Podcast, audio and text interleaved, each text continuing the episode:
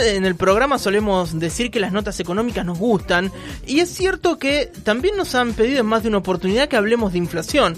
Lo hemos hecho eh, en muchas eh, oportunidades y siempre intentamos llamar a, personas distintas, a economistas que eh, por ahí nos interesa no solo desde lo técnico, sino la mirada también política que puedan llegar a tener de esta problemática. Entonces les vamos buscando como diferentes aristas a, la verdad a, un problema que es la inflación que nos afecta eh, a todos, ¿sí?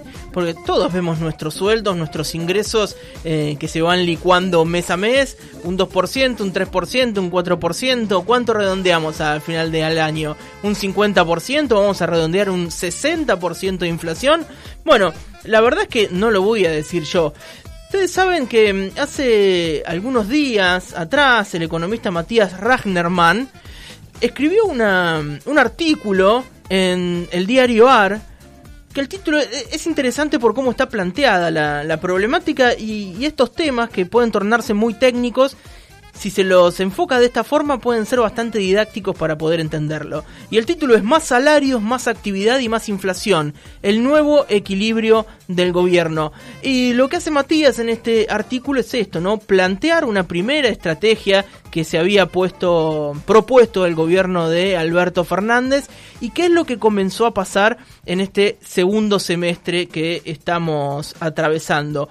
Ese mm, esa primera meta eh, puesta o impuesta ya a principio de, año es la misma que se tiene ahora?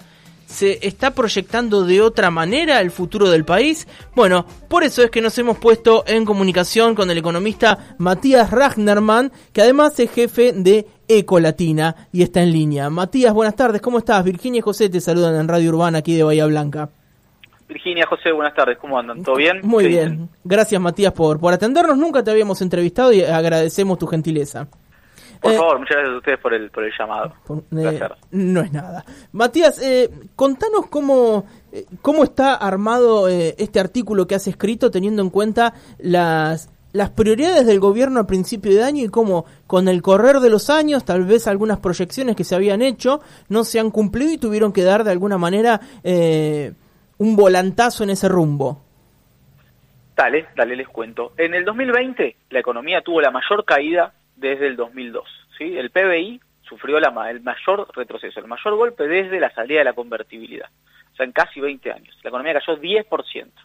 Entonces la prioridad justamente del gobierno era recuperar el, nivel de, de, actividad.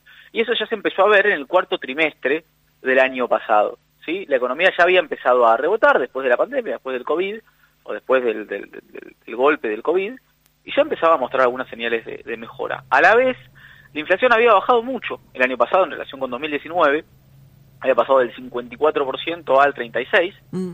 pero al revés que la actividad se empezaba a acelerar. Y si la inflación se acelera, como decías vos al principio, José, bien, empezamos a perder los salarios. Entonces, ¿qué hizo el gobierno? Dijo, bueno, la actividad va a andar en piloto automático, ya se viene recuperando, me pongo a pelear contra la inflación. Sí, Matías, también pienso en esto de cómo afecta a los salarios, salarios que venían eh, muy golpeados en los últimos años, ¿no? Ya veníamos perdiendo, al, bueno, te lo pregunto a vos, de, qué porcentaje, digo, en años anteriores? Porque llegamos al 2020 con una pérdida de cuánto? Del 18% para los salarios registrados, o sea, los trabajadores formales, mucho más los informales, entre el 2018, 2019 y 2020. Bueno, pues es un... Es un 20% que impacta muy fuerte. Es muchísimo, es muchísimo. No se ve una caída del salario real así desde hace muchos años. Es peor incluso que la crisis 98-2002. Eh, es peor que la del estallido del 2001. Así que era una crisis muy fuerte. Entonces el gobierno lo que empezó a hacer fue a enfocarse en bajar la inflación. Mm. Ahora bien, no le fue muy bien. No, tuvimos el peor primer semestre, la peor primera mitad del año desde el 2016. Cuando suba de tarifas y ajuste del dólar la inflación había sido el 26%, ahora fue del 25%. Y el gobierno lo que hizo, o lo que pareciera que está haciendo en realidad, es justamente cambiar sus prioridades y decir, bueno, que se vuelva a recuperar la actividad, voy a fortalecer la mejora del nivel de actividad, la voy a acelerar, y bueno, si la inflación se escapa, que se escape, ya está, ya se escapó, de hecho, ya, ya está muy difícil. Eh, y en ese marco, lo que hizo, entre otras cosas, fue eh, alentar un poco la reapertura paritaria. Es una reapertura que es rápida, en, la era Macri también había reapertura de paritarias, pero llegaban después de que la inflación se disparase. Primero subía el dólar, después se reabrían las paritarias. Bueno, ahora llegan antes. Y está muy vinculado a una cuestión eh, electoral. Así que bueno, ese es un poco el, ángulo de la nota y, pensando un poco el cambio de, estrategia, el nuevo enfoque que está implementando el gobierno. Intentando analizarlo, desmenuzarlo y demás. Sí, eh, pensaba eh, Matías con eh, estos primeros duros seis meses eh, del año, ¿qué va a pasar en este segundo semestre? Digo, porque si los números se, se acomodan, aunque sea un poco, va a quedar eh, marcado tal vez como una victoria de Alberto Fernández frente a este problema que estamos hablando. Recién ustedes hablaban de que está saliendo el sol y que hace mucho frío. Bueno, me animo a decir que estamos un poco en ese, en ese, en ese, en ese panorama a nivel económico. ¿Por qué? Está saliendo el sol porque la actividad se está recuperando. la economía viene mejorando, eh, lo más probable es que el segundo semestre sea mejor que el primero, eh, incluso en, materia de COVID, pero sobre todo en, lo que es materia de demanda, en materia de salarios y demás. Pero a la vez sigue habiendo un frío que es el tema precios. Los mm. salarios no, los salarios no, perdón, los precios no se van a calmar mucho. Van a seguir subiendo por lo menos alrededor del 3%, quizás un poquito menos, pero van a seguir subiendo bastante todos los meses. Y después hay otro frío, un casi un nubarrón, me animo a decir que se ve en el horizonte, eh, que tiene la capacidad de dar de baja al sol, que es la cuestión cambiaria. El gobierno va, o eso es lo que yo creo, va a contener al dólar oficial, incluso quizás también contenga el dólar paralelo en la segunda mitad del año, pero a costa de gastar muchas reservas, a costa de eh, quemar mucho de su poder de fuego, y eso nos puede pasar factura en 2022. Entonces, va a ser un segundo semestre tranquilo, pero tan tranquilo y bueno como transitorio, porque de vuelta al arranque del 2002, 2020, 2002 que fallido, 2022 vamos a estar complicados. Sí. Eh, pensaba, Matías, lo caro que puede ser para todos terminar un 2021 con una inflación que pueda llegar a rozar el 60% si las cosas no salen bien. Y puede ser muy difícil porque los salarios no van a no van a acompañar. Nosotros en Ecolatina, incluso el, relevamiento de expectativas del mercado del Banco Central proyecta algo más parecido a 50%. Mm. Si la dinámica del primer semestre se estirase a la segunda mitad del año, tendríamos un 60%. Si la inflación no baja, tenemos un 60%.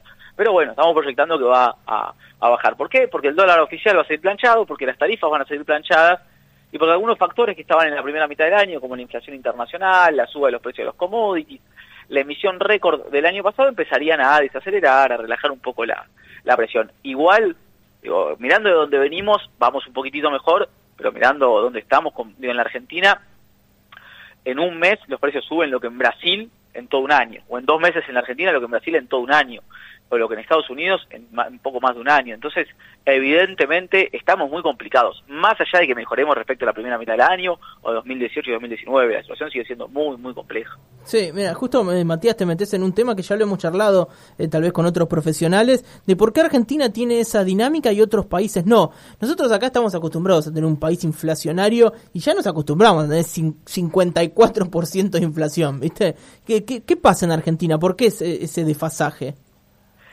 Yo creo que en la Argentina todo es, es, inflacionario. Tenemos una historia distinta a la de los demás países. Eh, hoy en día la inflación a nivel global no es un problema. La economía argentina es, en ese sentido es atípica. Hay muchas economías que tienen problemas de crecimiento, no la, no la Argentina. Y yo creo que va a sonar medio trillado lo que voy a decir, pero tenemos inflación porque tenemos inflación. Eh, ¿Qué quiere decir esto? Que hay precios que aumentan porque hay otros que aumentaron antes y no se quieren quedar rezagados. Entonces sube el dólar porque queda desactualizado frente a los precios, suben las tarifas porque quedan desactualizadas frente a los precios que subieron antes, suben los salarios porque van perdiendo poder de compra y de esa manera la inflación nunca para. Sí, es como una profecía autocumplida, ¿no? Y en un punto sí, en un punto sí, que tiene siempre un motor muy fuerte también que es la, emisión monetaria. La economía o el Estado argentino es un Estado deficitario, en donde hay muchos estados deficitarios en el mundo, pero la gran diferencia es que eh, como tienen moneda esos países, no tienen una moneda confiable, no el peso, la gente no ahorra en dólares, ahorra en la moneda, y esto pasa en Brasil, pasa en Uruguay, pasa en Chile, no estoy hablando de Europa o no estoy hablando de Japón, estoy hablando de los países vecinos nuestros, lograron construir su moneda, nosotros no, y eso también va, va, jugándonos muy muy en contra, porque siempre necesitamos más dólares de los que generamos y terminamos cayendo en las devaluaciones cíclicas y recurrentes que aceleran eh, la dinámica inflacionaria y la agravan. Eh, Matías, te venía escuchando nada, en todas las, explicaciones que nos estás dando y releía una publicación tuya donde en Twitter donde decís que a veces pareciera que en nuestro país damos las discusiones económicas en términos de voluntades. Digo, teniendo en cuenta esto, digo, ¿hay posibilidades reales, técnicas reales de mejora o estamos eh, pendientes solamente de las voluntades y las ganas? Sí, posibilidades siempre hay. Eh, hoy en día hay algo que se llama exceso de liquidez a nivel global. ¿Qué quiere decir eso que parece tan complejo? Bueno, durante la pandemia todos los estados del mundo salieron a emitir, porque porque tenían que asistir a las familias que no podían salir de sus casas. No solo, no solo estuvo el Banco Central argentino, sino también la Fed en Estados Unidos, el Banco Central Europeo y demás. Entonces hay un exceso de dólares a nivel global que empiezan a buscar rendimientos. Van a Uruguay, van a Brasil, van a Chile, todavía no vienen a la Argentina porque no hacemos la tarea. Si no hacemos lo que nos están pidiendo, que básicamente es ordenar las cuentas fiscales. Más allá de si eso está bien o no en sí, nos están pidiendo eso para poder prestarnos la, la plata. Entonces, es casi como un papel que hay que firmar para que tenga un préstamo. Entonces, como no estamos haciendo esto, no vienen, pero lo podemos hacer y podemos mejorar. Yo lo que me quejaba y de lo que me, de lo que me quejo muchas veces es que eh, a veces parecía que las discusiones económicas son de expresiones de deseo. Si el gobierno quiere gastar, si el gobierno quiere devaluar, si el gobierno quiere ajustar. Y lamentablemente la economía tiene sus leyes. Si uno no sigue ciertas cosas, van a pasar otras. Si no cuidamos un poco más la, emisión monetaria, vamos a tener inflación. No es que el gobierno es malo y quiera ajustar, o que un día, en su momento, Guido Sandleris o Mercedes Marcó del Pont se levantaron cruzados y por eso pusieron un cepo. Pusieron un cepo porque no querían devaluar, así como Macri no se enojó un día y por eso devaluó. Son resultados de las políticas económicas. Me parece que seguir discutiendo en términos de voluntades o de buenos y malos de expresiones de deseo, nos termina jugando muy en contra al momento de pensar en el desarrollo de la economía argentina. Seguro que sí. Matías, queremos agradecerte por esta comunicación con Radio Urbana. Sabíamos que, estás eh, ahí medio apretado con los horarios y sin embargo nos, nos brindaste este ratito para poder charlar con placer, vos. placer y bueno, muchas gracias a ustedes. Por favor, te mandamos un saludo grande. Que sigas bien. Bueno, charlábamos con el economía Matías Ragnerman, él es jefe de Ecolatina y estuvimos hablando eh, sobre este artículo que, que ha escrito él con esta fórmula que lleva adelante o por lo menos intenta llevar adelante en este segundo semestre el gobierno de Alberto Fernández. Más salario, más actividad y más inflación este, eh, a este nuevo equilibrio que pretende llegar el gobierno. Sabemos que si, si los índices se van de las manos, podemos llegar a tener una inflación de alrededor del 60% al final del año.